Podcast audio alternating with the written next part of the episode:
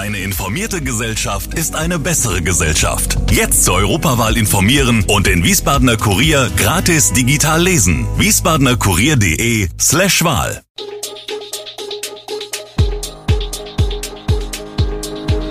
Gude, unser morgendliches News Update. Das Wichtigste aus Wiesbaden für Sie im Überblick.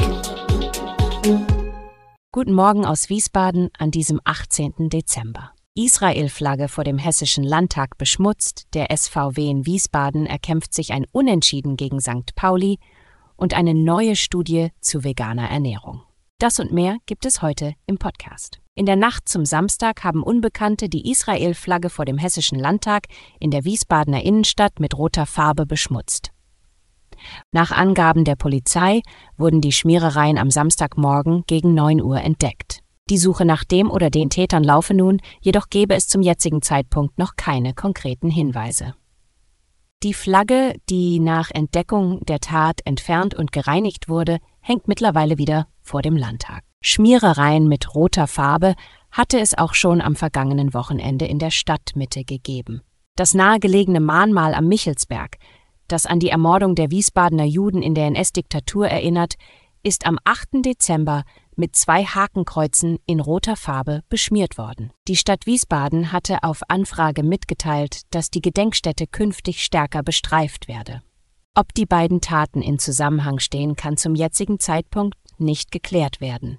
Der SVW in Wiesbaden erkämpfte sich ein beachtliches 1 zu 1 Unentschieden beim FC St. Pauli. Die erste Halbzeit verlief weitgehend ereignislos, was teilweise auf den zwölfminütigen Stimmungsboykott der Fans zurückzuführen ist. Der Boykott war eine Reaktion auf den möglichen Investoreinstieg bei Fußballclubs, beschlossen durch die DFL. Trotz einiger Chancen für St. Pauli konnte der SVWW mit einer soliden Defensive und wichtigen Paraden von Torwart Stritzel das 0 zu 0 bis zur Pause halten. Die zweite Halbzeit begann mit einer Choreografie der SVWW-Fans und einem schnellen Tor von Marcel Hartl für St. Pauli. Trotz des Rückstands zeigten die Wiesbadener Charakter und kämpften sich zurück ins Spiel, gekrönt durch den Ausgleichstreffer von John Iredale in der 85. Minute. Die wegen Schneebruch geschlossenen Friedhöfe in Bierstadt, Delkenheim, Hessloch, Ickstadt, Kloppenhauroth, Nordenstadt und Sonnenberg sind wieder uneingeschränkt geöffnet. Das teilte die Stadtverwaltung mit. Auf dem Waldfriedhof in Dotzheim sowie auf den Friedhöfen in Medenbach und Rambach werden noch letzte Aufräumarbeiten durchgeführt. Sie bleiben für Besucher noch geschlossen, Bestattungen, sind aber möglich. Die Stadt geht davon aus, dass bis Anfang dieser Woche auch diese Friedhöfe wieder geöffnet werden können. Auch auf dem Nord- und Südfriedhof wird noch gearbeitet. Einige Bereiche sind gesperrt und dürfen nicht betreten werden. Dort besteht Lebensgefahr. Durch den massiven Schneebruch haben die Baumbestände erhebliche Schäden davongetragen. Betroffen von den starken Schneefällen waren 13 von 21 Friedhöfen in Wiesbaden. Der Deutsche Rat für Rechtschreibung bleibt bei seiner ablehnenden Haltung gegenüber Genderzeichen in geschriebenen Texten.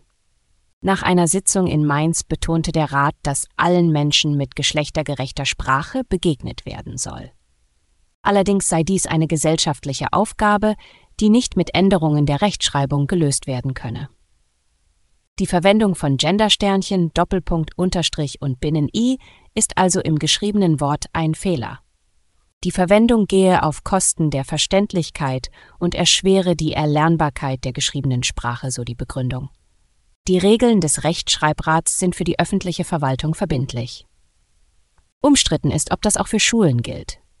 In Hessen will die neue schwarz-rote Koalition in Schulen, aber auch in Universitäten und beim öffentlich-rechtlichen Rundfunk die Regeln des Rates durchsetzen. Unterdessen haben sich mehrere Germanistikinstitute hessischer Universitäten gegen das angekündigte Genderverbot ausgesprochen. Aus dem Hochschulalltag seien die verschiedenen Formen des Genderns nicht mehr wegzudenken. Eine Studie der Stanford Universität, geleitet von Christopher Gardner, untersuchte die Auswirkungen einer veganen Ernährung auf die Herz-Kreislauf-Gesundheit.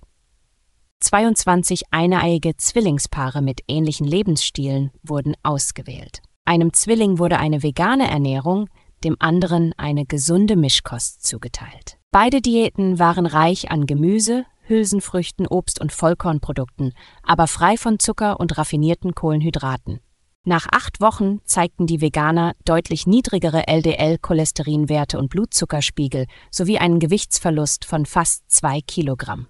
Ihr nüchterner Insulinspiegel sank um fast 20 Prozent, ein Indikator für ein geringeres Diabetesrisiko. Der LDL-Cholesterinwert verbesserte sich bei Veganern signifikant und bei den Mischkostteilnehmern hingegen nur geringfügig. Gardner betont, dass eine überwiegend pflanzliche Ernährung das Herz-Kreislauf-Risiko durch Reduzierung gesättigter Fette, Erhöhung der Ballaststoffaufnahme und Gewichtsverlust senkt. Alle Infos zu diesen Themen und noch viel mehr finden Sie stets aktuell auf wiesbadener-kurier.de.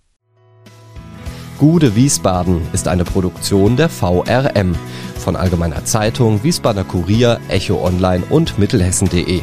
Redaktion und Produktion die NewsmanagerInnen der VRM. Ihr erreicht uns per Mail an audio.vrm.de.